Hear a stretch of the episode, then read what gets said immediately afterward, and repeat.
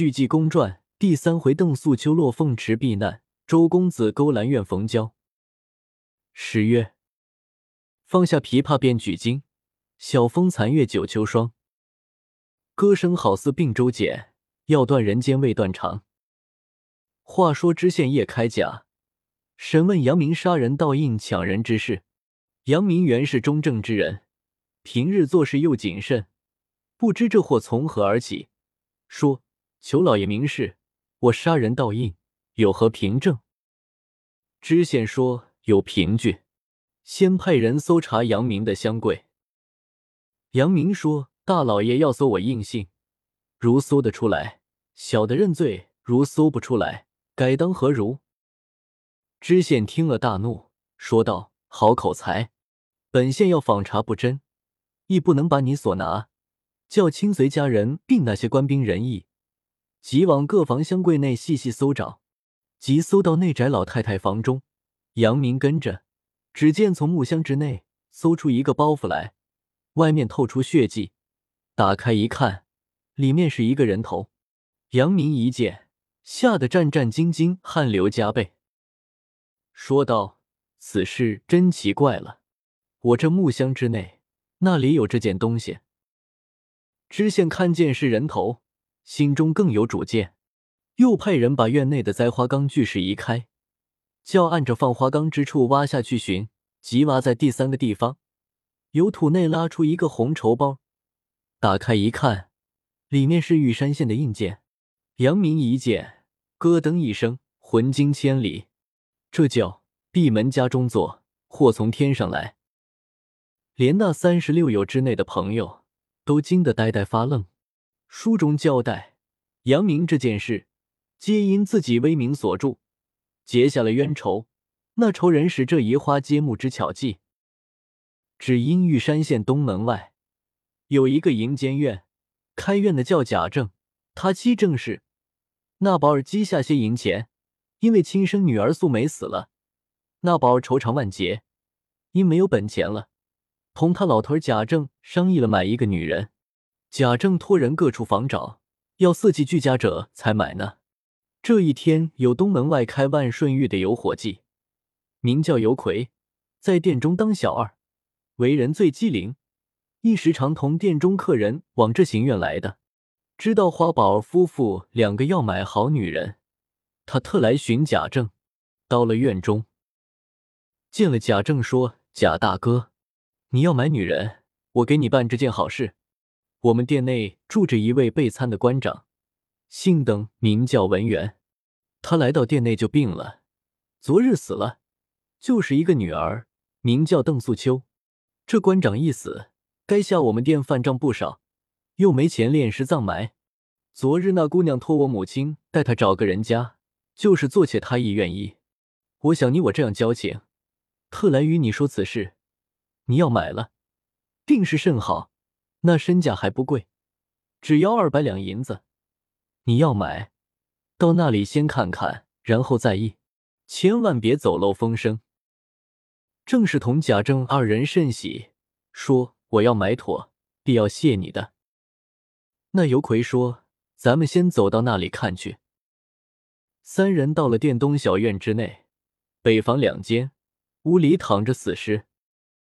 尤奎同二人进房来说：“邓姑娘，我同人看你来。”只见从房内走出一个女子来，年约十六七岁，身材合中，头上青丝发，黑中透亮。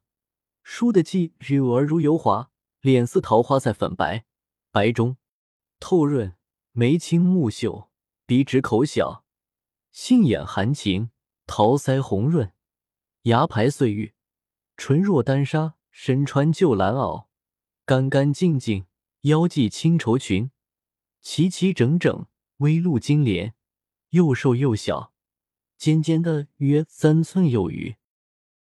真乃是瑶池仙子临凡世，月宫嫦娥降天台。贾政夫妻看罢，满心欢喜，说：“姑娘，我夫妇无儿无女，要买个女儿好度晚年。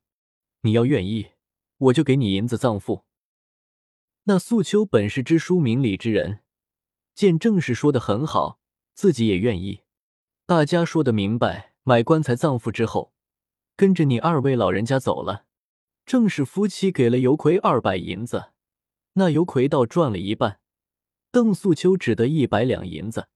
素秋先还了店饭钱，又买了棺材，做了孝衣。故人把他父亲埋葬后，贾政夫妻二人方把素秋接到院中。素秋一见是勾栏院，自己就要寻短见，放声大哭。正是说：“女儿，你不必伤心痛哭，我夫妻在这勾栏院也不是长久之道，不能叫你与那些妓女一般。我给你找一个财主人家，一夫一妻同偕到老，你也好，我们也好。”苦苦的一劝，把素秋劝好了，叫他另居一所院内，北房三间。每日贾政夫妻同他吃饭、弹弦子、唱曲儿，哄得素秋感恩不尽，并叫他弹丝弦、唱插曲。过了有半载之久，这行院中就传了出去，贾政夫妻买了一个女儿，比仙女还娇。那些人给送了一个外号，叫广寒仙子邓素秋。那一日，素秋独在房中间坐无聊，自己思想老母早丧，父亲又亡，孤苦伶仃。身已入在勾栏院之内，举目无亲，悲伤之际，信口吟诗一首：“银红山子半蒙尘，一盏孤灯伴此身。好似梨花经雨后，可怜零落不成春。”邓素秋当此孤灯寂寞，愁肠万种。天有二更之时，半含眼睛，沉沉睡去。次日精神减少，懒言懒语。只见老鸨儿笑嘻嘻的进来，说道：“女儿，今有周公子来访，要见你，我不能挡住了。他是此处的大乡绅，他父亲做过吏部尚书，现今告老在家。他兄长周鼎是兵部司官。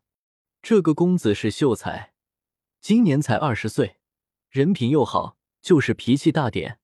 咱们开行院的又不敢得罪他。女儿，若周公子进来，千万别得罪他。”素秋听老鸨这一席话，便说道：“妈妈，叫我见他是要做什么呢？”花宝说：“儿呀，你还问我吗？我想要给你找个人家，你终身有靠，比在院中胜似百倍呢。要是周公子看上你，买你做妾，我也得些钱养老。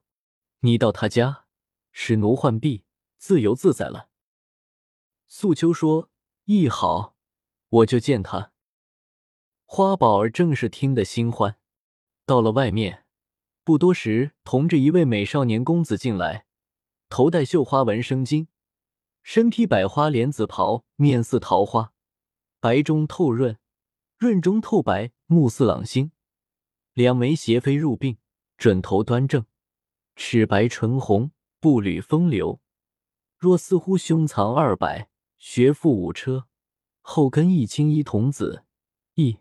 甚俊雅，走到房中，周公子抬头一见，正面墙上挂着一轴画，是半截美人，上有人题诗一首，写的是：“百般体态万般娇，不画全身画半腰。可恨丹青无妙笔，动人情处未曾描。”两旁各有对联一条，上写的是：“明教中有月的，风月外无多谈。”公子看罢，方才落座。正是送茶过来，叫女儿出来见过公子。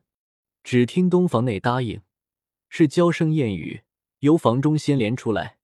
周奎一看邓素秋生的果然美貌，有词一首赞许：淡淡梨花面，轻轻杨柳腰，朱唇一点美多娇，果然青春年少。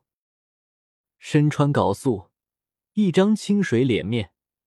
生的自来洁白，细弯弯两道蛾眉，水灵灵一双杏眼，直挺挺的鼻梁，口似樱桃，轻摇玉体，慢款金莲。来至周公子面前，深深万福，问了姓名，在下边坐下。那正是就溜出去了。素秋见周公子五官清秀，举止安详，开口问道：“公子青春几何？”周奎说。吴今二十一岁了，你今年多大年纪？来这院内多少日子？可曾见过人否？”素秋说：“我并未见过人。”就把自己从前之事说了一遍。二人情投意合。素秋说：“公子既肯怜香惜玉，奴家情愿终身相侍。”周公子说：“我家中不能自主，有父亲在堂，我娶有妻室，只因妻子死了，要给我续弦。我云飞目睹之人，我是不要的。你既有意，我自有安排。叫宝儿来摆酒，我今日先与你海誓山盟。”宝儿立刻摆上一桌干鲜果品、鸡鱼鸭肉等菜，又暖了一壶黄酒。周奎与素秋对饮谈心，情投意合。只恨相见之晚。周公子说：“我今虽不能娶到家中，你后我父亲百年之后，我定要接你家中去的。我今暂把这西园楼房租过来，给你住了，叫宝儿雇人伺候。我也时常来往，从此亦不准你再见外人。”素秋说：“我很愿意。”又把郑氏叫过来，对郑氏说：“我告诉你，这素秋我要买她做一个妾。”我今不便接到家中，待我父亲百年之后，我即带素秋回家。现今暂在你这西院楼上居住，所有使费，我先给你三百两银子。他屋中应用物件、日用钱钞，我自给他安置。花宝儿一听，满心欢喜，心内说：只要你不接他出院去，我就好办。听公子说完，老鸨才笑嘻嘻的说。公子吩咐怎么好，就怎么办。我这院中之事也不瞒住公子，是都知道的。我那素梅女儿活着之时，还有些阔老爷来；自从她死之后，虽说前院中有桂红、莲青、碧桃、巧云，那四人也拢不住人，只可混饭吃。我自接来这个素秋女儿，我也不教她在院中迎宾接客，只要有人娶她，照看我夫妻有饭吃。也就全好了。公子既是这样吩咐，我就从命。今日是良辰吉日，公子别走，我今预备一个合欢酒席，请公子多吃几杯酒呢。说罢，转身出去，到了外边，又添了几样菜来。周公子派书虫青云把家人周坤叫到院中来。周公子派他到自己钱铺之中取了五百银子。给了花宝三百两，留下二百两给素秋屋中零用。二人吃着酒，周公子看素秋果然花容月貌，心中甚喜，酒醉性狂，提笔作诗一首，写的是：“红包翠蔓冠十方，天下风流属此乡。一月饱看三十日，花应笑我太轻狂。”写罢，鼓掌大笑。素秋一合诗一首。是，玉器雕兰花一枝，相逢恰是未开始。娇姿未冠风和雨，嘱咐东君好护持。二人又吃了几杯，天色已晚，正是三杯花作和，酒是色媒人。周公子与素秋共入罗帐，谁想到好花偏遇三更雨，明月忽来万里云。听众朋友们。本回播讲完毕，要知后事如何，且听下回分解。